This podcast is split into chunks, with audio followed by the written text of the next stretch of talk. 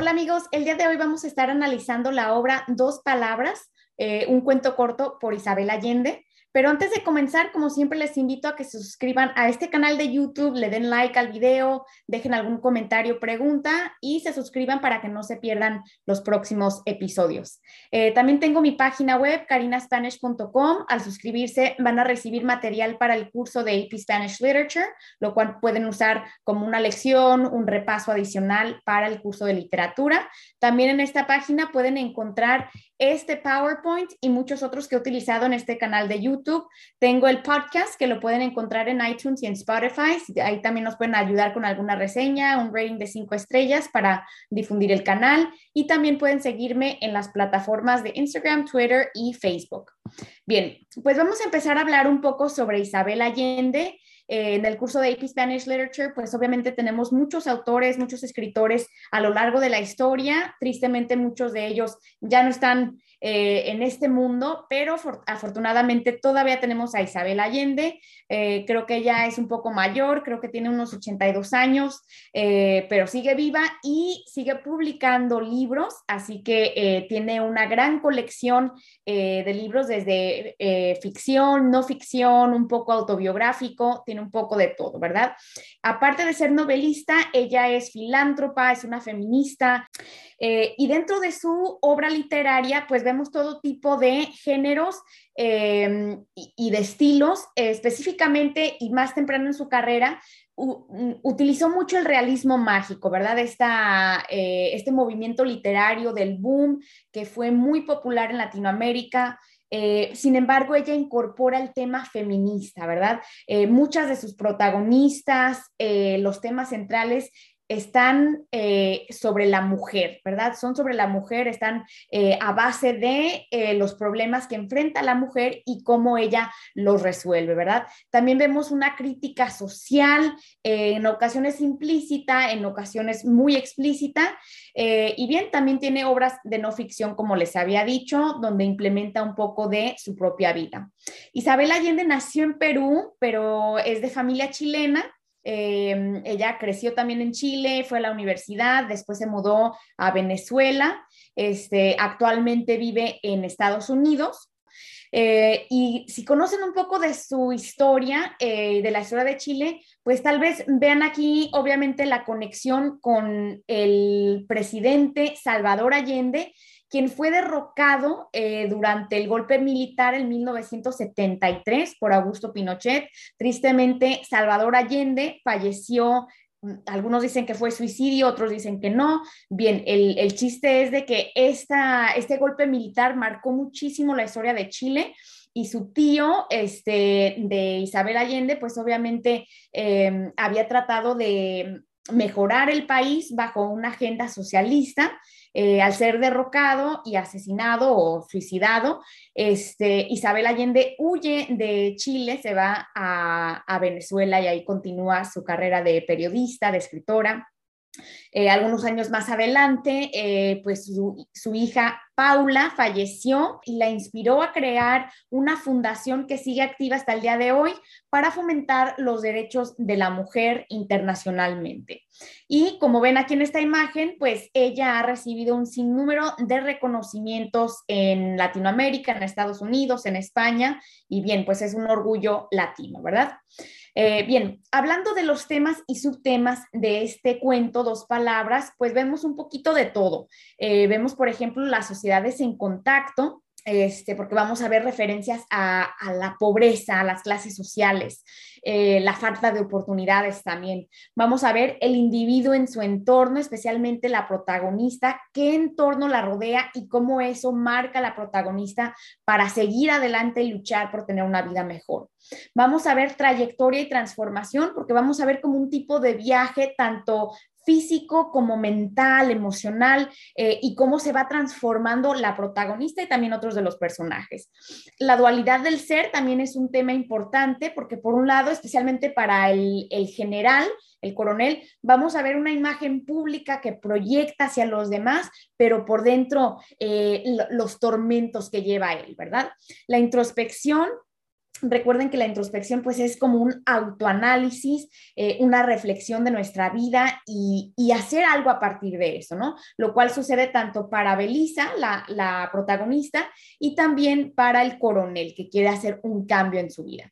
La construcción del género también lo vemos, no lo subrayé, pero también es un tema que vemos, eh, especialmente eh, vemos un poco sobre el sistema patriarcal, el hombre que quiere estar en poder y también el empoderamiento de la mujer, ¿verdad? Entonces, este también sería un tema, aunque no lo subraye aquí. Las relaciones interpersonales es otro tema muy importante. Vamos a ver, por ejemplo, el amor, el desarrollo de una relación, una tensión ahí como amorosa, ¿verdad? Entre Belisa y el coronel. Obviamente ya les estoy contando un poquito lo que ocurre y porque obviamente este es un análisis, así que spoiler alert.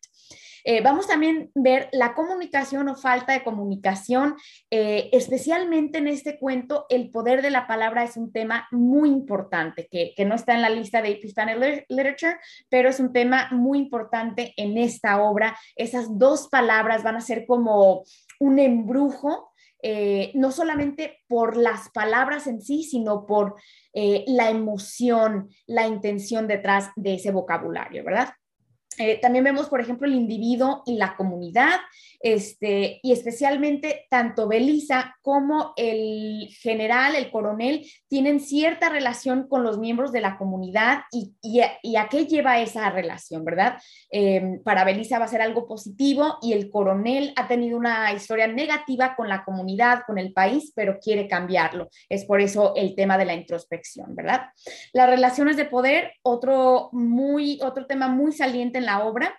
Eh, no solamente, obviamente hablando del ejército militar, este, pero también entre los hombres, entre las mujeres eh, y entre mm, el coronel y Belisa, ¿verdad? ¿Quién de los dos es más poderoso? Aparentemente sería el coronel, que es un hombre fuerte, que todos le temen, pero al final de cuentas, ¿quién tiene poder sobre quién? ¿verdad?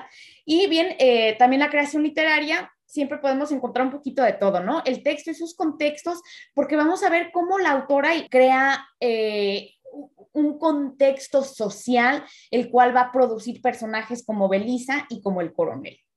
Bien, pues entonces estos son algunos de los temas y subtemas relevantes en este cuento. Un poquito sobre el título, eh, de hecho, este cuento corto pertenece a una novela, se puede decir, que se llama Cuentos de Eva Luna y es una colección de cuentos cortos eh, en esta colección, ¿verdad? Entonces, dos palabras es parte de, esta novela. Bien, pero en sí, dos palabras, em, vemos este aspecto ambiguo, ¿no? Este aspecto de suspenso que nos va a dejar así como, ay, ¿cuáles son esas dos palabras? Pero jamás lo descubrimos, ¿verdad? Nunca se mencionan, nunca se nos revela a nosotros como em, lectores cuáles son esas dos palabras. Em, podemos teorizar, podemos adivinarlo. Este, yo tengo mis propias conclusiones, luego más adelante vamos a hablar sobre esto. Eh, pero como les había comentado, en realidad este, no importa, o sea, te odio, te amo, te quiero, eh, lo que sea, em, eh, eh, lo importante es esa intención que le da poder a la palabra, ¿verdad? Entonces, y esto es verdadero para todo, ¿verdad? Eh, ese poder de las afirmaciones, ese poder que, tiene una palabra tanto para el individuo como para la sociedad, ¿verdad? Y, y ese es el poder que tiene esta mujer, Belisa. Bien, pues un poquito sobre ese título que tiene el cuento. Bien, pues vamos a comenzar con la lectura y los comentarios del mm, análisis. Me voy a brincar algunas secciones, este, leo casi todo, pero algunas secciones que considero no son tan importantes, este, me las voy a brincar. Bien, comienza el cuento diciendo, tenía el nombre de Belisa Crepusculario, pero no por fe de bautismo o acierto de su madre, sino porque ella misma lo buscó hasta encontrarlo y se vistió con él. Su oficio era vender palabras. Recorría el país desde las regiones más altas y frías hasta las costas calientes, instalándose en las ferias y en los mercados, donde montaba cuatro palos con un toldo de lienzo, bajo el cual se protegía del sol y de la lluvia para atender a su clientela. No necesitaba pregonar su mercadería, porque de tanto caminar por aquí y por allá, todos la conocían. Había quienes la guardaban de un año para otro y cuando aparecía por la aldea con su atado bajo el brazo, hacían cola frente a su tenderete. Vendía a precios justos. Por cinco centavos entregaba versos de memoria. Por siete mejoraba la calidad de los sueños. Por nueve escribía cartas de enamorados. Por doce inventaba insultos para enemigos irreconciliables.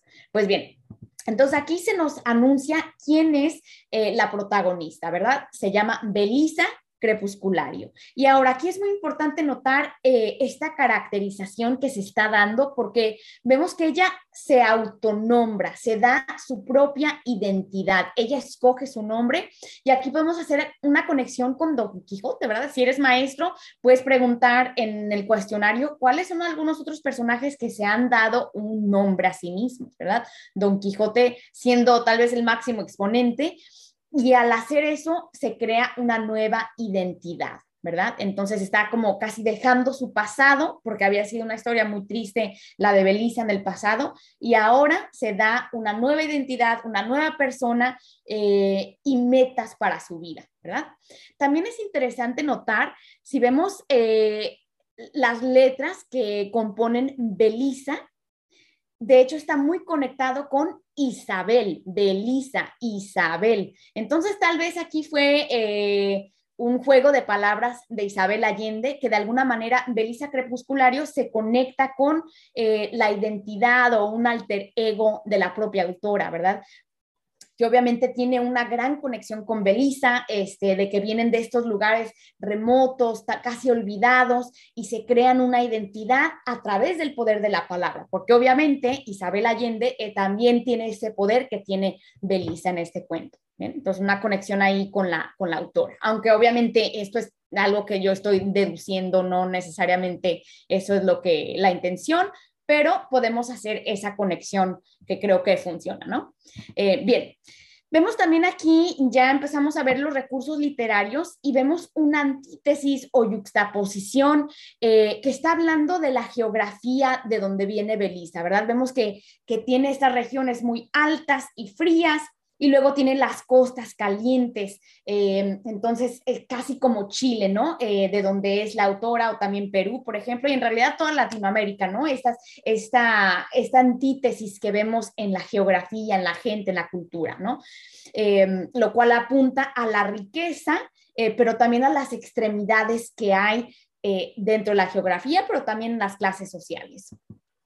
Em, y, luego aquí más adelante vemos eh, esa continuación de la caracterización de Belisa Crepusculario, que es una mujer justa, ¿verdad? Eh, dice que no cobra caro, vende a precios justos porque quiere darle acceso al pueblo a ese mismo poder de la palabra. Obviamente ella tiene que sobrevivir, entonces se crea esta profesión, pero es justa y quiere ayudar a la gente, ¿verdad?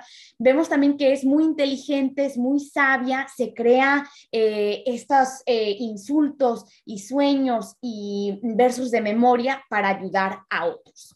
Eh, y por último, pues nos está usando la enumeración para mostrarnos la gran variedad de actividades que ella puede hacer para ayudar a otros y ese gran don que ella tiene eh, con la palabra. Continúa diciendo, también vendía cuentos, pero no eran cuentos de fantasía, sino largas historias verdaderas que recitaba de corrido sin saltarse nada. Así llevaba las nuevas de un pueblo a otro. La gente le pagaba por agregar una o dos líneas. Nació un niño, murió fulano, se casaron nuestros hijos, se quemaron las cosechas. En cada lugar se juntaba una pequeña multitud a su alrededor para oírla cuando comenzaba a hablar y así se enteraban de las vidas de otros, de los parientes lejanos, de los pormenores de la guerra civil. A quien le comprara 50 centavos, ella le regalaba una palabra secreta para espantar la melancolía. No era la misma palabra para todos, por supuesto, porque eso habría sido un engaño colectivo. Cada uno recibía la suya con la certeza de que nadie más la empleaba para ese fin en el universo y más allá. Bien, aquí les tengo una imagen em, de hace obviamente unos 50, 60 años, de un escribiente. Esto de hecho había sido una profesión hace décadas este, en Latinoamérica. Mucha gente era analfabeta, ¿verdad? No sabían escribir, no sabían leer. Antes sí había sido este un tipo de eh, empleo, un tipo de trabajo.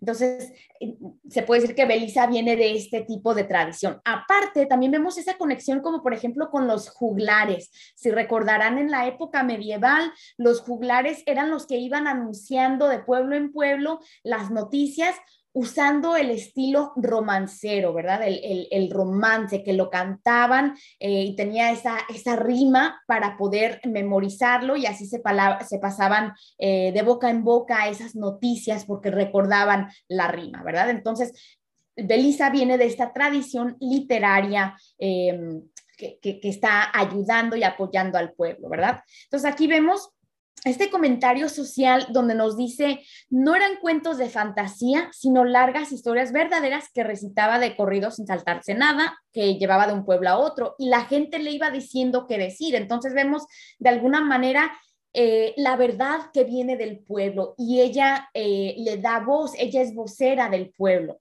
Entonces tiene un rol muy importante. Nuevamente vemos la enumeración, una larga lista de los anuncios que ella hace para la gente. Y es muy interesante ver aquí una ironía que hay, em, tal vez no muy explícita, pero nos dice de los pormenores de la guerra civil. Ahora, los pormenores es como un detalle secundario, algo no tan importante, pero una guerra, una guerra civil dentro del país no es un pormenor, ¿verdad? Entonces es eh, un comentario un poco irónico porque una guerra civil es a big deal, ¿verdad? Es algo importante, pero aquí ella le quita valor porque es casi como que si fuera algo tan común en estos lugares que pues es un pormenor, es, es algo like a second thought, es un, un comentario secundario. Eh, entonces es irónico. Bien, y también vemos la prosopopeya o la personificación, donde nos dice que la palabra secreta que le da la persona puede espantar la melancolía, ¿verdad? Entonces, la palabra como un arma poderosa para asustar o para ayudar, este, entonces nuevamente se conecta con ese tema de eh, el gran poder y valor que tiene eh, la palabra, el vocabulario que se emplea. Y por último, algo muy importante aquí, que, de hecho está conectado con el título y con lo que vamos a ver más adelante, es esta ñapa, o a lo mejor en México lo conocemos como el pilón, ¿no? Que, que te compran bastante y tú les das algo extra como agradecimiento por, por ese negocio, ¿no? Entonces aquí nos dice que hay un regalo por cada 50 centavos de compra, ¿verdad? Entonces, si tú le compras 50 centavos a Belisa de sus palabras, de su trabajo con, con la redacción, ella da una palabra gratis o de ñapa eh, en agradecimiento, ¿verdad? Y esto es parte de la caracterización de que ella es una persona generosa. Em, y ahora notemos también, esto es muy importante, no era la misma para todos. Entonces, a cada quien le da una palabra única para que esa persona utilice esa palabra como una afirmación, como algo poderoso, ¿verdad? Algo para emplear en cierto momento. Y es una palabra única. Entonces, por eso va a ser más, esto muy importante más adelante en la historia. Recuerden esto. Continuamos. Belisa Crepusculario había nacido en una familia tan mísera que ni siquiera poseía nombres para llamar a sus hijos. Vino al mundo y creció en la región más inhóspita, donde algunos años las lluvias se convierten en avalanchas de agua que se llevan todo y en otros no cae ni una gota del cielo. El sol se agranda hasta ocupar el horizonte entero y el mundo se convierte en un desierto hasta que cumplió 12 años, no tuvo otra ocupación ni virtud que sobrevivir al hambre y la fatiga de siglos. Entonces aquí nuevamente nos está hablando sobre la historia eh, de su pasado, de dónde viene ella. Y vemos aquí varios hipérboles. En primer lugar, su familia es tan pobre que ni siquiera tiene los recursos para darles nombres a sus hijos. Es por eso tan importante que ella se autonombra, ella se da una identidad porque sus padres no pudieron hacerlo, ¿verdad? Entonces esto habla, eh, un comentario social nuevamente, de la pobreza que hay eh, en, estos, en estas regiones del mundo, ¿verdad? Hablando o haciendo referencia a Latinoamérica tal vez. Vemos también otra, eh, otra hipérbole donde nos dice la región más inhóspita, o sea, una región eh, tan cruel que no se puede vivir ahí. Eh, nos dice de las lluvias que, que, se llevan todo. Entonces, esos extremos no solamente sociales, políticos, sino aún la naturaleza, ¿verdad? La naturaleza que se vuelva en contra de la gente y causa este tipo de, de pobreza extrema vemos una antítesis o yuxtaposición cuando nos, habla de las lluvias que se convierten en avalanchas, eh, el agua, estos elementos de verdad de destrucción, pero por otro lado también, por ejemplo, cuando no hay ni una gota y es, el sol está ah, ardiendo, crea un desierto, entonces esas extremidades que hay eh, en la naturaleza, lo cual causa que sean inhóspitas para las personas. Y por último, vemos este otro hipérbole donde nos dice que el mundo se convierte en un desierto, o sea, como si fuera todo el mundo que, no puede vivir, ¿verdad? Y por último, aquí vemos otra hipérbole donde nos dice que eh, Belisa siente la fatiga de los siglos, ¿verdad? Entonces es como una fatiga que viene cargando por generaciones, por cientos de años. Obviamente es una exageración que tal vez podamos conectar, por ejemplo, con esta idea del peso ancestral, ¿no? Que, hemos visto en el, en el poema de Alfonsina Storni.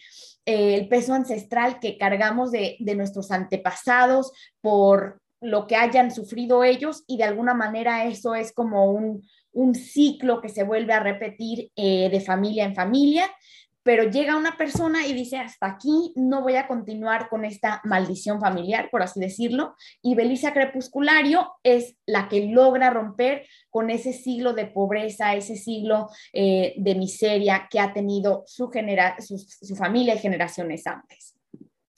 Entonces hay que aprender de Belisa y ser esa persona que rompe con esos patrones que hay a veces en nuestra familia que nos afectan, ¿verdad?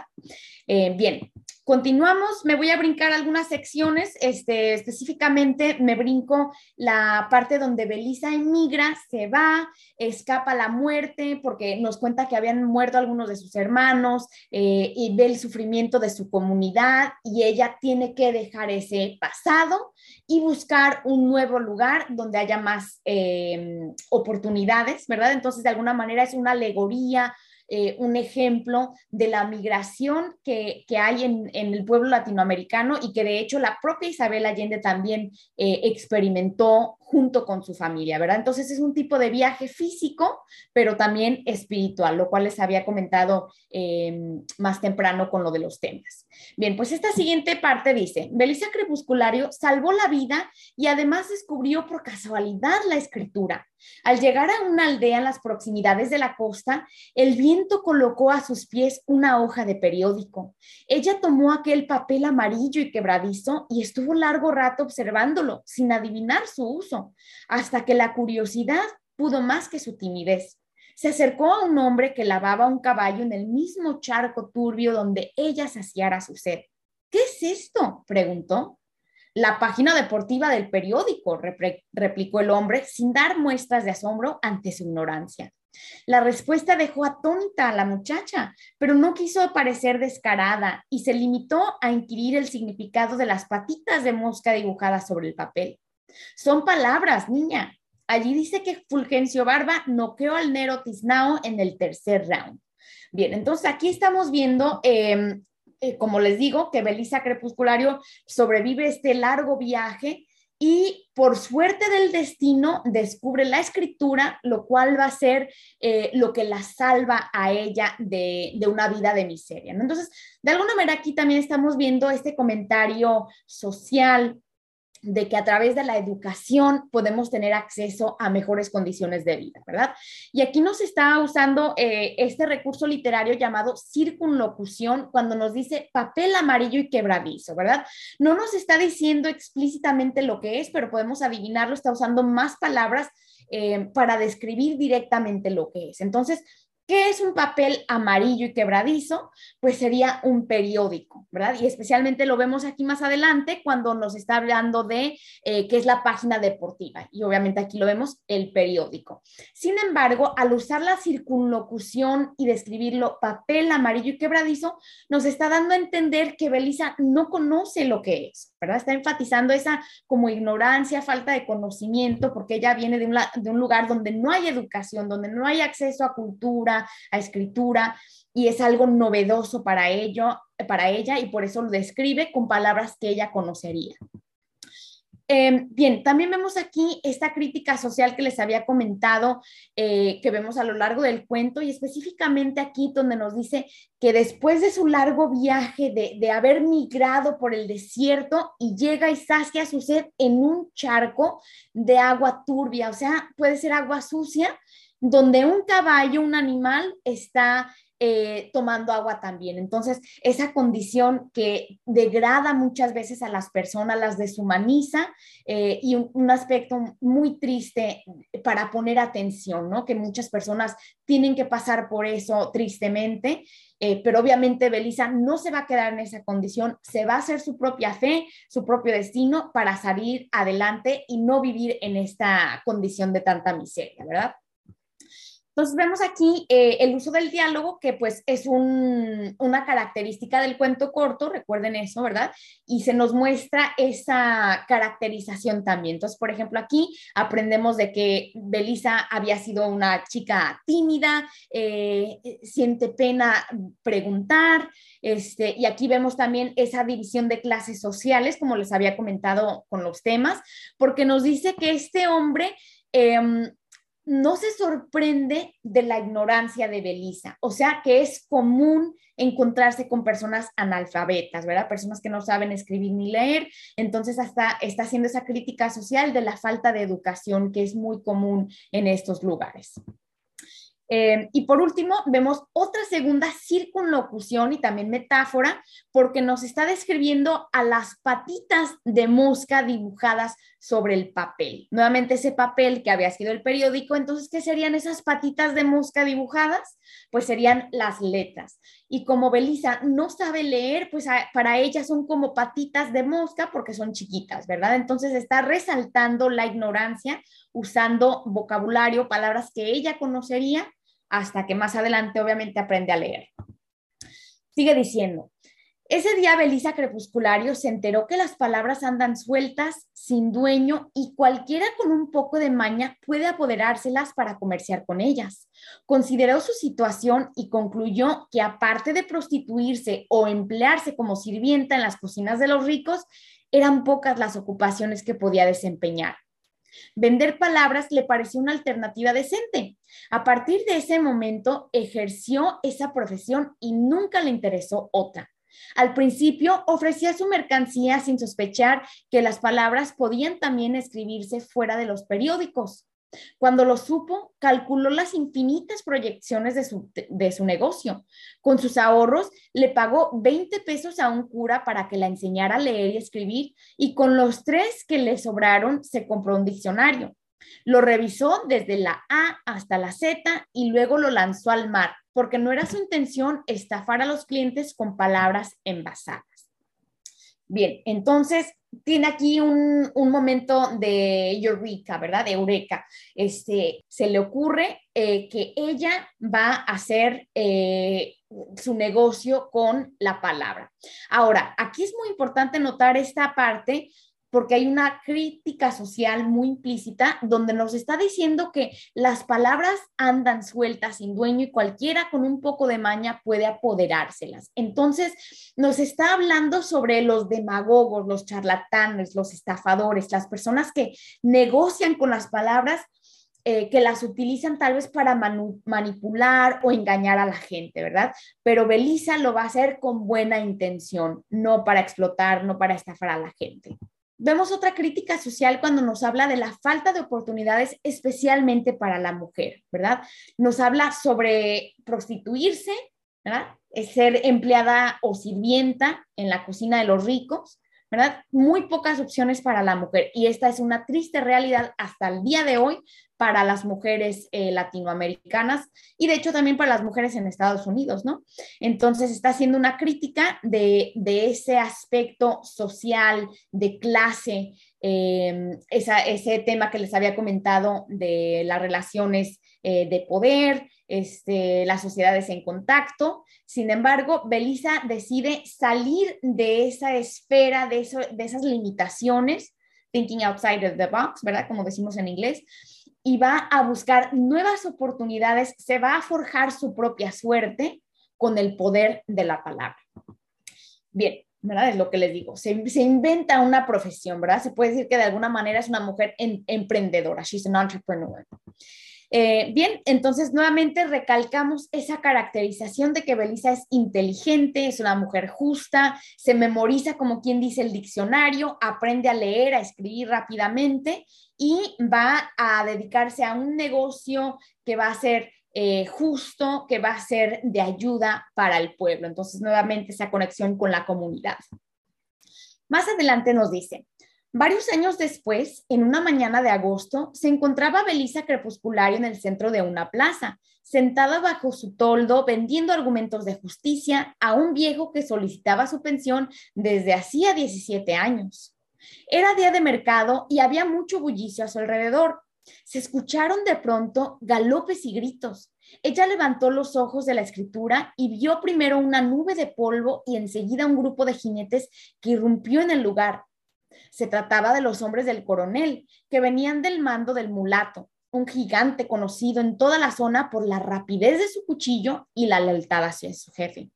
Ambos, el coronel y el mulato, habían pasado sus vidas ocupados en la guerra civil y sus nombres estaban irremisiblemente unidos al estropicio y la calamidad. Los guerreros entraron al pueblo como un rebaño en estampida, envueltos en ruido, bañados de sudor y dejando a su paso un espanto de huracán. Salieron volando las gallinas y dispararon a perderse los perros. Corrieron las mujeres con sus hijos y no quedó en el sitio del mercado otra alma viviente que Belisa Crepusculario, quien no había visto jamás al mulato y por lo mismo le extrañó que se dirigiera a ella. Bien, entonces vamos a empezar desde el principio aquí de este párrafo y estamos viendo esta, nuevamente vemos mucha caracterización de Belisa y vemos eh, esta repetición de que ella es una mujer justa, que, ayuda al pueblo, a su comunidad, en este caso altruista, porque está ayudando a alguien eh, con argumentos de justicia. Y vemos aquí entonces nuevamente una crítica social porque vemos que este pobre viejito está solicitando su pensión desde hacía 17 años. Entonces, nos está apuntando esa ineficiencia del gobierno, esa falta de atención a la gente más necesitada. Y la pobre Belisa y este hombre están haciendo estos argumentos de justicia. Ella le está ayudando a crear como un caso para que le den su pensión que está atrasada desde hace 17 años, ¿verdad? Entonces, nuevamente esa ineficiencia que hay en la burocracia, en el gobierno, esa injusticia. Luego vemos estas imágenes auditivas y visuales, lo cual lo hacen muy vivo lo que se está viviendo, que están todos pacíficos en, el día de mercado y de repente llega a galopes, gritos, eh, hay nube, hay polvo, hay jinetes, este, todo esto como esa, esa escena de caos que traen los soldados. Y obviamente aquí vamos a ver eh, esta caracterización ahora del coronel y el mulato, este, que van a ser también personajes muy importantes en este cuento, pero notemos algo también que, que sobresale en contraste como por ejemplo con, con Belisa Crepusculario, ¿no? Porque Belisa es una mujer que ayuda a la comunidad, que tiene mucho poder, igual que estos hombres, pero tiene poder de la palabra. Y en inglés tenemos este dicho que uh, the word or the pen is mightier than the sword, ¿verdad? Eh, que, el poder de la letra, el poder de la palabra es más poderoso que el poder de la espada, del cuchillo, de las armas. Entonces, ella es un ejemplo de eso. Se yuxtapone esas relaciones de poder que hay. Eh, y también notemos que el coronel y el mulato, esos son como epítetos, por así decirlo, pero jamás sabemos sus verdaderos nombres, lo cual eh, se contrasta con este aspecto de, de, autonombrarse, del poder que hay detrás de darnos una identidad a estos hombres que están atados con la calamidad, el estropicio, la violencia, no tienen nombres, ¿verdad? Entonces algo muy, hay un, un aspecto interesante con esto de los nombres.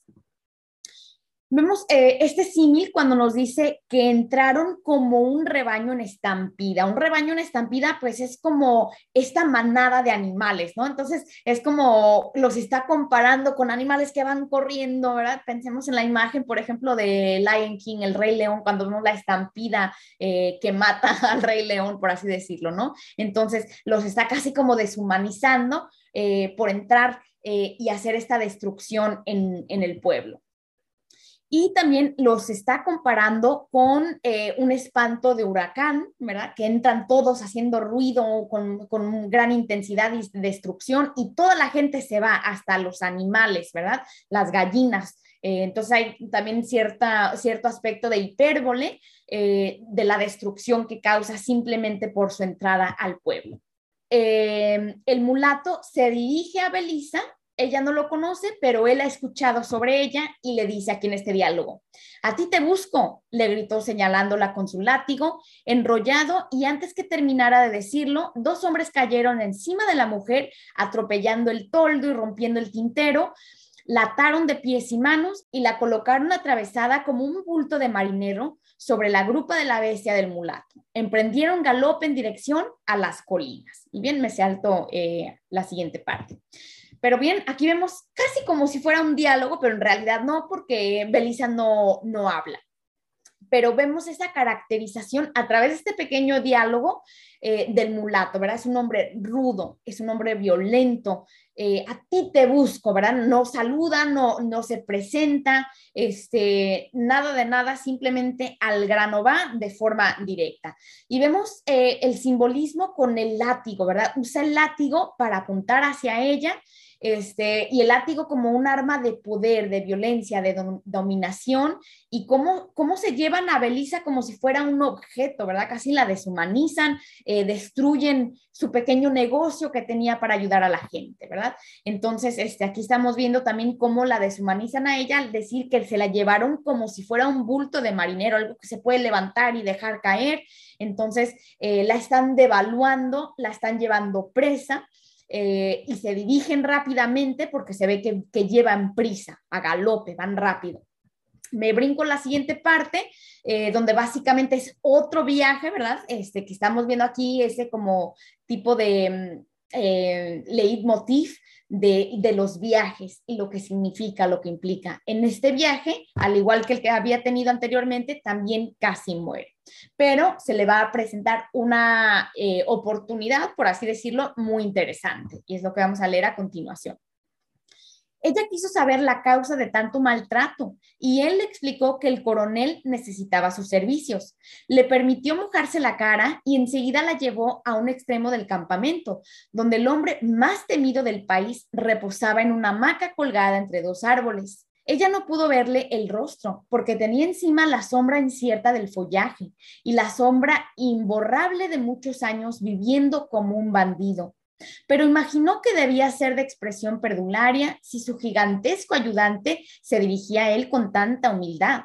Le sorprendió su voz suave y bien modulada como la de un profesor. ¿Eres la que vende palabras? preguntó. Para servirte, balbuceó ella, oteando en la penumbra para verlo mejor. El coronel se puso de pie y la luz de la antorcha que llevaba el mulato le dio de frente. La mujer vio su piel oscura y sus fieros ojos de puma y supo al punto que estaba frente al hombre más solo de este mundo. Quiero ser presidente, dijo él. Bien, entonces aquí estamos viendo eh, la caracterización del coronel, ¿verdad? Eh, nuevamente no tiene, eh, no se le identifica por nombre, solamente por su título, ¿verdad? Este epíteto. y la caracterización, recuerden, este puede ser como un recurso narrativo, ¿verdad? Y también este, una característica de un cuento corto. Entonces, eso lo pueden utilizar, por ejemplo, en un ensayo. Y muy importante aquí se nos resalta que es el hombre más temido del país, ¿verdad? Entonces se le conoce por ser un hombre agresivo, violento, sanguinario, y aquí Belisa, que tal vez puede ser una de las mujeres más amadas, ¿verdad? Entonces ese contraste se van a encontrar. Eh, vemos este símil, ¿verdad? Cuando se nos dice que, que, él ha sido como un bandido. No es, se, de cierta manera sí es un bandido porque vamos a ver más adelante que él tiene un botín y un botín es algo que se roban después de las, de las guerras, etcétera. Em, pero bien, eh, ¿verdad? Es, este hombre que vive como del contrabando, pero en realidad es, es un, un, militar de, alto, de alta función. Em, entonces está enfatizando em, este aspecto de maldad por ser como un bandido, ¿verdad? Eh, vemos también aquí algo muy interesante porque es una yuxtaposición, un contraste entre su aspecto, entre ser temido, entre ser un coronel salvaje, eh, sanguinario, pero se contrasta con su voz que es suave y bien modulada, o sea, que tiene como una expresión agradable, de hecho, como la de un profesor. Entonces crea como este contraste, como que no va. Sin embargo, tal vez esto va a ser importante, va a ser bueno, porque como vemos, él quiere ser presidente y esto seguramente le va a ayudar el tener ese, esa forma bonita de expresarte, de expresarse. Em, vemos esta enumeración, una descripción física de las partes del cuerpo que está notando Belisa, ¿verdad? Que el, narrador o la narradora nos está poniendo eh, como punto de atención lo que Belisa está observando de él y de alguna manera está observándolo físicamente y estamos entonces empezando a ver esa atracción física, su piel oscura, sus fieros ojos de puma, eh, que de alguna manera es una metáfora, ¿verdad? Que está comparando los ojos con un puma por su intensidad, por ser un cazador peligroso. Sin embargo, she's checking him out, ¿verdad? Ella lo está, lo está mirando y siente como un tipo de compasión hacia él porque se da cuenta de que es un hombre solitario por ser tan temido. Em, Bien, entonces eso vendría siendo una hipérbole, ¿verdad? El hombre más solo, porque obviamente está acompañando de todos sus hombres, pero es esa soledad interna eh, que carga él. Y más adelante se va a enfatizar eso también. Y nos dice, quiero ser presidente. Entonces le está revelando sus intenciones, sus móviles. Ahora entonces vamos a empezar a ver por qué Belisa ha sido llevada a este hombre. Sigue diciendo, estaba cansado de recorrer esa tierra maldita en guerras inútiles y derrotas que ningún subterfugio podía transformar en victorias. Llevaba muchos años durmiendo a la intemperie, picado de mosquitos, alimentándose de iguanas y sopa de culebra. Pero esos inconvenientes menores no constituían razón suficiente para cambiar su destino. Lo que en verdad le fastidiaba era el terror en los ojos ajenos Deseaba entrar a los pueblos bajo arcos de triunfo, entre banderas de colores y flores, que lo aplaudieran y le dieran de regalo huevos frescos y pan recién horneado. Estaba harto de comprobar cómo a su paso huían los hombres, abortaban de susto las mujeres y temblaban las criaturas. Por eso había decidido ser presidente. El mulato le sugirió que fueran a la capital y entraran galopando al palacio para apoderarse del gobierno, tal como tomaron tantas otras cosas sin pedir permiso. Pero al coronel no le interesaba convertirse en otro tirano. De esos ya había tenido bastantes por allí. Y además, de ese modo no obtendría el afecto de las gentes. Su idea consistía en ser elegido por votación popular en los comicios de diciembre. Para eso necesito hablar como un candidato. ¿Puedes venderme las palabras para un discurso? Preguntó el coronel a Belisa. Bien, entonces aquí vemos muchos eh, comentarios muy interesantes. En principio, vemos esta gran crítica que ofrece la autora a través, obviamente, de la voz del narrador sobre la guerra, ¿verdad? Estamos viendo que la guerra no es inútil, no tiene propósito, y aparte no hay victorias, es lo que nos está diciendo aquí, ¿verdad? Entonces vemos esa crítica que hay hacia el aspecto eh, bélico, violento, que muchos países llevan este, en sus historias, ¿verdad? Eh, y vemos también lo que se sufre a partir de la guerra. Que, que aparte de ser eh, maldita, de ser inútil, de no haber victoria, aparte hay estos otros sufrimientos, como estar a la intemperie, como vemos en esta imagen, ¿verdad? Em, alimentándose de lo que encuentran porque se acaban los recursos en una guerra, ¿verdad? Em, luego vemos también el, susto que, crea en el pueblo. entonces vemos esa larga enumeración de actividades desagradables em, a consecuencia de la guerra. Vemos la caracterización nuevamente del coronel eh, que revela su motivación y sus sueños. O sea, nos está mostrando su historia, lo que ha sido su vida hasta este momento y, la visión que él tiene. Entonces, de alguna manera aquí se, conecta con, con Belisa Crepuscular y su historia de ella también, que ambos habían tenido un pasado cruel, un pasado triste y llega un momento en el que deciden, you know what, ¿sabes qué? Quiero cambiar mi vida, ya no quiero ser parte de esa historia que he tenido y quiero mm, crearme una nueva identidad, un nuevo sueño. Y ahora él tiene esta idea de ser presidente, de que la gente lo quiera. Y vemos esa, ese contraste de cómo ha reaccionado la gente en el pasado cuando lo ven, ¿verdad? Entonces hay esa exageración de los estragos que causa cuando nos dice que, mm, que las mujeres abortan, que, que las criaturas están temblando, ¿verdad? Entonces esa enumeración de aspectos negativos y luego vemos eh, lo que él desea, que, que, lo reciban con gran afecto, como un triunfador, que le den pan recién horneado, que le ofrezcan huevos, ¿verdad? Entonces, él se está creando como esta fantasía de la vida que quiere vivir. Y aquí vemos también otra crítica política e histórica eh, que es muy, sería muy cercana para Isabel Allende, ¿no? Aquí el mulato, recuerden que el mulato también es como una extensión del coronel por ser conocido por, por ser violento, etcétera. Y él le había sugerido, hey, ¿sabes qué? Vamos y vamos a tomar el gobierno a la fuerza, vamos a hacer un golpe militar. Eh, lo cual obviamente había sido parte de la historia de Chile, con el golpe de Estado que derrocó a su tío Salvador Allende, como ya les había contado, e inició una dictadura, ¿verdad? Lo cual también ha sido em, muy común, tristemente, a lo largo de, no solamente de la historia en Latinoamérica, sino en otras partes del mundo también.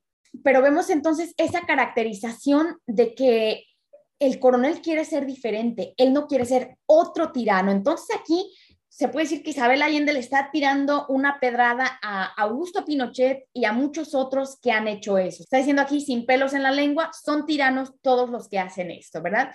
Y este hombre eh, que ha tenido un pasado turbio, un pasado eh, negativo, quiere cambiar eso y optar por la democracia, por votación popular porque de esa manera va a ser un presidente legítimo y así es como se va a ganar el afecto del pueblo, no a la fuerza. No, no podemos ganar nada a la fuerza, mucho menos el afecto de la gente.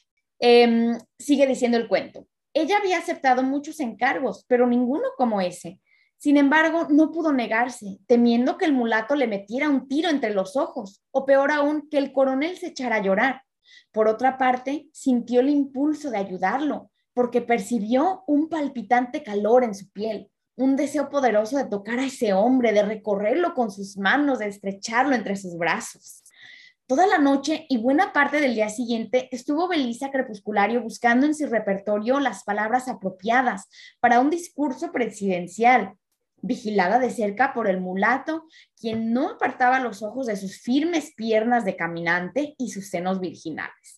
Muy bien, muy interesante aquí estas partes más jugosas, ¿verdad?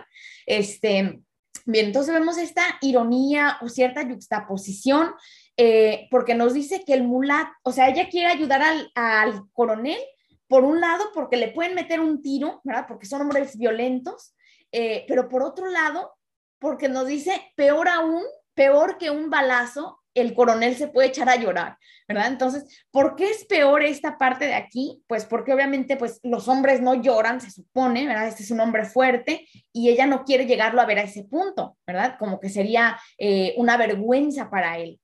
Entonces vemos ese aspecto como irónico, que el coronel llore es peor que, que le den un tiro.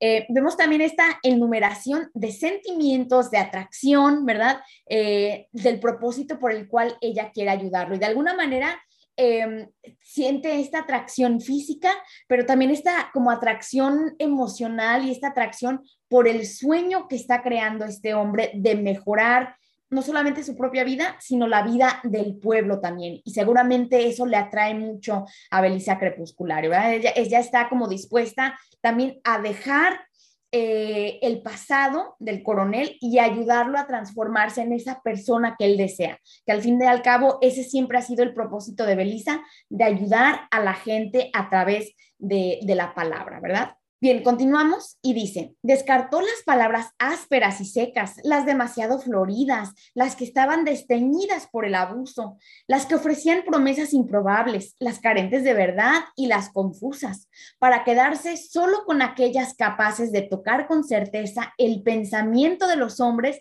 y la intuición de las mujeres. Haciendo uso de los conocimientos comprobados al cura por 20 pesos, escribió el discurso en una hoja de papel y luego hizo señas al mulato para que desatara la cuerda con la cual la había amarrado por los tobillos a un árbol. La condujeron nuevamente donde el coronel y al verlo, ella volvió a sentir la misma palpitante ansiedad del primer encuentro. Le pasó el papel y aguardó, mientras él lo miraba sujetando con la punta de sus dedos. Bien, entonces aquí vemos que eh, Belisa pasa toda la noche y parte del día escribiendo. Entonces vemos ese proceso eh, muy cuidadoso y muy estratégico que tiene Belisa para escribir un discurso fenomenal. Y fíjense que nos está apuntando a este cuidadoso esta cuidadosa selección de palabras, porque no quiere poner palabras que han sido abusadas, que son promesas falsas, que son mentiras, que son eh, confusas, y quiere poner eh, en su lugar palabras que van a inspirar al pueblo. Recuerden como que de alguna manera ella quiere que esto se logre, ella quiere que el coronel llegue a ser presidente, entonces le va a dar un lenguaje que lo va a ayudar a conectar con el pueblo, ¿verdad? Entonces, nuevamente esa conexión con uno de los temas de em, el individuo y la comunidad, las relaciones de poder, pero una relación de poder que va a ser positiva eh, y no eh, negativa como lo ha tenido en el pasado este coronel. Entonces, vemos esa crítica del abuso. Más adelante sigue diciendo, ¿qué carajo dice aquí? Preguntó por último. ¿No sabes leer? Lo que yo sé hacer es la guerra, replicó él. aquí vemos este diálogo que nos revela que el coronel es analfabeto, a lo que él se ha dedicado es a la guerra, no a las letras. Y es por eso mismo que necesitaba la ayuda eh, tan importante de Belisa, ¿verdad? Entonces, nuevamente, em, e, este aspecto como de crítica social, de que muchas veces las personas que impactan más el país obviamente de forma negativa, son personas que, no tienen educación, que no tienen conocimientos y sin embargo logran hacer tan grandes estragos, ¿verdad? Nos dice, ella leyó en alta voz el discurso, lo leyó tres veces para que su cliente pudiera grabárselo en la memoria. Cuando terminó, vio la emoción en los rostros de los hombres en la tropa que se juntaron para escucharla y notó que los ojos amarillos del coronel brillaban de entusiasmo seguro de que con esas palabras el sillón presidencial sería suyo. Entonces, Belisa también está emocionada de esto, ¿no? Y entonces, nuevamente, esto recalca el tema del poder de la palabra, ¿verdad? El poder del lenguaje. Eh, cómo puede impactar hasta los hombres más fieros, este, más salvajes, por así decirlos. Eh, en este caso, todos eh, los soldados y el propio coronel ven ese entusiasmo, esa inspiración que ha logrado el discurso que le escribe Belisa al, al coronel. Sigue diciendo, ¿cuánto te debo por tu trabajo, mujer? preguntó el jefe. Un peso, coronel. No es caro, dijo él, abriendo la bolsa que llevaba colgada del cinturón con los restos del último botín.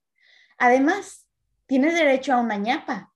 Te corresponden dos palabras secretas, dijo Belisa Crepusculario. ¿Cómo es eso? Entonces vemos aquí este diálogo, ¿verdad? Que mm, vuelve a repetirnos esta caracterización de que Belisa es justa. No le está cobrando muy caro, pudo haberlo hecho, ¿verdad? Porque sabe que este es el coronel, quiere ser presidente, pero ella no abusa de su poder. Sin embargo, que vemos esta, mm, esta cooperación que ella tiene con él. Y eh, por otro lado, se juxtapone, por así decirlo, con el dinero con el que va a pagarle el coronel es de la bolsa del último botín, ¿verdad? Entonces es lo que, le había, lo, que les había comentado anteriormente de que nos hablaba como si él fuera un ratero, eh, un bandido, porque de alguna manera en la guerra civil ellos se llevaban los recursos que encontraban y con eso sobrevivían, ¿verdad? Entonces, eh, con ese dinero que, que él ha coleccionado por ser este, soldado, por ser coronel, eh, tiene acceso a esos recursos. Sin embargo, también es importante que nos dices el último botín, como que ya no va a volver a hacer eso. Y como les había comentado eh, al principio, poner atención que él se gana esa ñapa o ese bonus eh, e-, ese pilón por haberle comprado, recuerden que un peso, ¿verdad? Al, comprar 50 centavos, ella le regala una palabra, en este caso como es un peso, eh, tiene derecho a las dos palabras secretas. Y recuerden que son eh, palabras que no le ha dado a nadie más. Y el coronel como que tiene un poco de curiosidad, ¿cómo es eso? ¿Por qué me vas a dar dos palabras? Entonces aquí nos sigue diciendo, el jefe se encogió de hombros, pues no tenía ni el menor interés en la oferta, pero no quiso ser descortés con quien la había, lo había servido tan bien. Ella se aproximó sin prisa al taburete de suela donde él estaba sentado y se inclinó para entregarle su regalo. Entonces el hombre sintió el olor de animal montuno que se desprendía de esa mujer el calor de incendio que irradiaba en sus caderas, el roce terrible de sus cabellos, el aliento de hierbabuena susurrando en su oreja las dos palabras secretas a las cuales tenía derecho. Son tuyas, coronel, dijo ella al retirarse. Puedes emplearlas cuanto quieras. Entonces, aquí, eh, muy sabrosa esta parte, eh, porque también ahora vemos entonces la enumeración eh, y también imágenes sensoriales que crean esa atracción. Anteriormente habíamos visto la atracción de Belisa al coronel, pero ahora estamos viendo la enumeración de lo que atrae el coronel de Belisa, ¿verdad? Entonces, él está notando ahora la belleza de esta mujer eh, que van a causarle esa atracción, ¿verdad? Y es, y es como que más sensorial, él, está percibiendo de todas eh, las sensaciones, la vista, el olor, el roce, ¿verdad? Entonces, eh, todos sus sentidos están siendo activados en este momento. Eh, y entonces, eso va a ser como una magia, un sortilegio. Y ella le dice en secreto estas dos palabras que solamente son para él y le recalca que él puede usarlas cuanto él quiera, ¿verdad?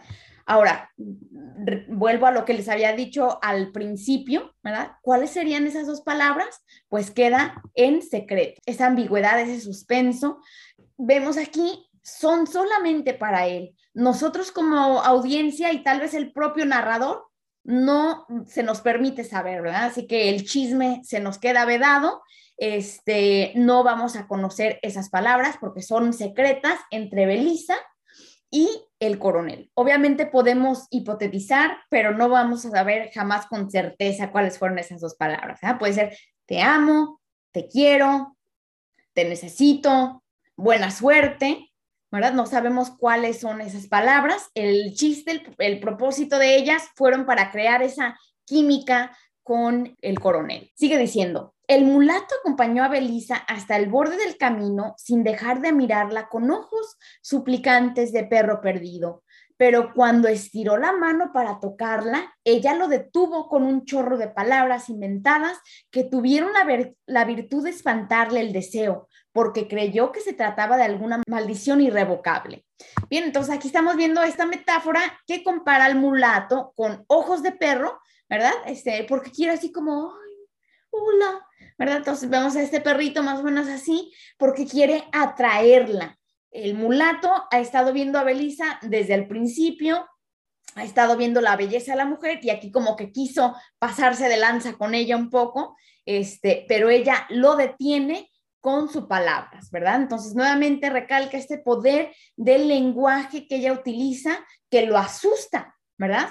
Lo detiene porque está pensando el mulato de que ella lo, puede maldecir eh, con este conjuro que tal vez está echándole eh, por querer pasarse de, de poder. Entonces, nuevamente vamos a ese tema de las relaciones de poder. ¿Quién en realidad tiene más poder aquí? En este caso, obviamente, podemos que decir que Belisa, lo mismo lo cual va a suceder, eh, como vamos a ver, con el coronel. Eh, me brinco eh, una parte donde vemos que el coronel se va de gira, este, da su discurso al pueblo, tiene gran impacto y aprobación, ¿verdad? a la gente le cae muy bien lo que está contando el, el coronel, obviamente con el discurso que le compuso Belisa. Sigue diciendo más adelante. Vamos bien, coronel, dijo el mulato al cumplirse 12 semanas de éxito. Pero el candidato no lo escuchó estaba repitiendo sus dos palabras secretas, como hacía cada vez con mayor frecuencia. Las decía cuando lo ablandaba la nostalgia, las murmuraba dormido, las llevaba consigo sobre su caballo, las pensaba antes de pronunciar su célebre discurso y se sorprendía saboreándoselas en sus descuidos. Y en toda ocasión en que esas dos palabras venían a su mente, evocaba la presencia de Belicia Crepusculario y se le alborotaban los sentidos con el recuerdo de olor montuno, el calor de incendio, el roce terrible y el aliento de hierbabuena, hasta que empezó a andar como un sonámbulo y sus propios hombres comprendieron que se le terminaría la vida antes de alcanzar el sillón de los presidentes. ¿Qué es lo que te pasa, coronel? Le preguntó muchas veces el mulato, hasta que por fin un día el jefe no pudo más y le confesó que la culpa de su ánimo eran esas dos palabras que llevaba clavadas en el vientre. Dímelas, a ver si pierden su poder, le pidió su fiel ayudante. No te las diré, son solo mías, replicó el coronel. En primer lugar, vemos este tema de la imagen pública y la imagen privada, ¿verdad? Ante el pueblo, ante sus soldados, el coronel es un hombre fuerte, un hombre seguro, eh, bien preparado, con su discurso muy celebrado, pero por otro lado vemos este hombre que está como volviéndose loco, está embrujado, hechizado por estas dos palabras y sufre en silencio, obviamente hasta que, que le confiesa al mulato, ¿verdad? Pero ha sufrido estas 12 semanas eh, por esas dos palabras que le dijo Belisa y se ha quedado en su mente, en su memoria, en sus emociones. Em, entonces está como mesmerizado por el poder de esas dos palabras, no sabemos qué son, eh, pero vemos que está sufriendo emocional, física, mentalmente por, por lo que ella le dijo, este embrujo que le dio. Vemos esa enumeración de las ocasiones en que repite las dos palabras, ¿verdad? Que en todo momento en realidad está pensando en esas dos palabras. Entonces a mí me cae que está muy enamorado este coronel, ¿verdad? Este, y vemos una sinestesia cuando nos dice que se saborea las, las palabras, ¿verdad? Nos, nos dice, se sorprendía saboreándoselas en sus descuidos. Entonces aquí estamos viendo esa combinación de sensaciones que no coordinan, ¿verdad? Unas palabras no se pueden saborear, lo que podemos saborear es comida, ¿verdad? Sabores, pero nos está recalcando eh, esa emoción que le produce, esa sensación agradable que se saborea como si fuera una deliciosa comida, así es esa conexión que tiene con estas palabras, ¿verdad? Vemos también este símil donde nos dice que, anda como un sonámbulo, como si fuera un zombie que ya no está razonando, no está bien, eh, y entonces enfatiza esa condición emocional y física en la que está viviendo el coronel, y obviamente sus hombres se empiezan a dar cuenta y es cuando el, mulato interviene para preguntarle qué es lo que pasa. Eh, vemos aquí esta metáfora y esta hipérbole de las palabras clavadas en el vientre, ¿verdad? como si fueran un cuchillo que le está causando eh, esta ansiedad, esta preocupación, casi como si lo estuvieran matando esas palabras de tan poderosas que las lleva clavadas, ¿verdad? esa exageración emocional. Y vemos que el coronel no quiere decirle ni siquiera a su fiel ayudante cuáles son esas dos palabras. Mantenemos ese misterio, ese suspenso. Más adelante, Cansado de ver a su jefe deteriorarse como un condenado a muerte, el mulato se echó el fusil al hombro y partió en busca de Belisa Crepusculario. Siguió sus huellas por toda esa vasta geografía hasta encontrarla en un pueblo del sur instalado bajo el toldo de su oficio, contando su rosario de noticias. Se le plantó delante con las piernas abiertas y el arma empuñada. Tú te vienes conmigo, ordenó. Ella lo estaba esperando. Recogió su tintero, plegó su lienzo de tenderete, se echó el chal sobre los hombros y en silencio trepó al anca del caballo. No cruzaron ni un gesto en todo el camino, porque al mulato el deseo por ella se le había convertido en rabia y solo el miedo que le inspiraba su lengua le, impedía destrozarla a latigazos. Tampoco está dispuesto a comentarle que el coronel andaba al helado y que lo que no había logrado tantos años de batallas lo había conseguido un encantamiento susurrado al oído. Tres días después llegaron al campamento y de inmediato condujo a su prisionera hasta el candidato, delante de toda la tropa. Bien, entonces aquí estamos viendo que el mulato todavía sigue empleando la violencia cuando se encuentra con Belisa, le grita, la ordena, este, eh, tiene el arma empuñada como si estuviera a punto de dispararle, obviamente quiere intimidarla, este, pero ella muy tranquilamente, muy pacífica, agarra sus cosas eh, y se va con él sin decir nada y, nos dice, ella lo estaba esperando, ella sabía que tarde o temprano estas palabras iban a tomar efecto. Em, y vemos esta, esta yuxtaposición que ocurre eh, y esta transformación que ocurre también en el mulato, ¿verdad? De que en algún momento sentía atracción por ella, la quería tocar, eh, se sentía atraído, sin embargo, eso se transforma en miedo y en rabia porque ha visto la dominación, el poder de Belisa sobre su jefe, ¿verdad? Eh, que que siempre había sido un hombre em, muy temido, muy respetado, y ahora ella lo tiene, aquí nos dice, al helado, ¿verdad? Como si fuera un lelo, un tonto, este, y eso le causa rabia al, al mulato de ver que su, este hombre macho fuerte haya sido doblegado eh, por, por, una mujer y sus palabras, ¿verdad? Entonces, nuevamente esta conexión con el tema de las relaciones de poder y quién realmente es más poderoso. Entonces, eh, la palabra siendo más poderoso que la guerra.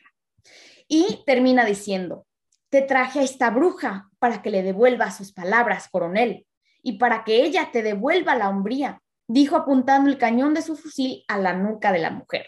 Entonces aquí estamos viendo que él eh, la está intimidando, le está apuntando en la nuca, o sea, en el cuello, le está apuntando el, mulato, casi como obligándole eh, que le quite ese embrujo al coronel. Sin embargo, fíjense lo que pasa. El coronel y Belisa Crepusculario se miraron largamente, midiéndose desde la distancia. Los hombres comprendieron entonces que ya su jefe no podía deshacerse del hechizo de esas dos palabras endemoniadas, porque todos pudieron ver los ojos carnívoros del puma tornarse mansos cuando ella avanzó y le tomó la mano. Y ahí termino. Entonces, eh, vemos ese epíteto, la identifica como una bruja, lo ha embrujado, lo ha hechizado y transforma eh, completamente a este hombre, ¿verdad? Eh, pero recuerden que no solamente son las palabras, sino también la intención con las cuales se le había dicho Belisa. y vemos esta metáfora que también funciona como antítesis porque nos había hablado de los ojos carnívoros del puma, ¿verdad? Que se transforman en mansos. Entonces está enfatizando ese cambio, esa transformación de, un hombre violento, salvaje, eh, que está eh, acechando, cazando, se transforma ahora en una persona mansa, tranquila, especialmente al lado de Belisa, ¿verdad? Entonces, recuerden que les había hablado de ese tema de la trayectoria y la transformación lo cual habíamos visto en Belisa desde su niñez hasta ahora una mujer empoderada, una mujer con un don de palabras, pero también lo vemos con el coronel, ¿verdad? Que había sido un hombre muy temido, violento, sanguinario, este, y ahora es un hombre tranquilo, pacífico, manso, que quiere ayudar a su pueblo, quiere ser presidente. Vemos esa gran transformación y también este poder de eh, las relaciones de poder que la mujer empoderada, la mujer educada tiene más poder eh, que este hombre que había hecho la guerra, ¿verdad? Entonces, eh, muchos temas muy salientes, pero creo que ese es uno de los más importantes, ¿verdad? Que una mujer que sabe hablar bien, que, es educada, puede lograr mucho más que eh, todo un ejército militar. ¿Verdad? Y bien, pues con ese, eh, ese pensamiento me despido, eh, invitándolos a hacer como Belisa, ¿verdad? Apropiarnos de nuestro futuro, de nuestra profesión, de nuestra forma de ser eh, y empoderarnos a nosotros mismos para poder ayudar a otros también a vivir su mejor vida, como ya lo hizo con este coronel hecho vuelto presidente. Pues bien, eh, denle un like, se les ayudó este video, déjenme un comentario, pregunta, compartan y suscríbanse para no perderse el próximo video. Chao.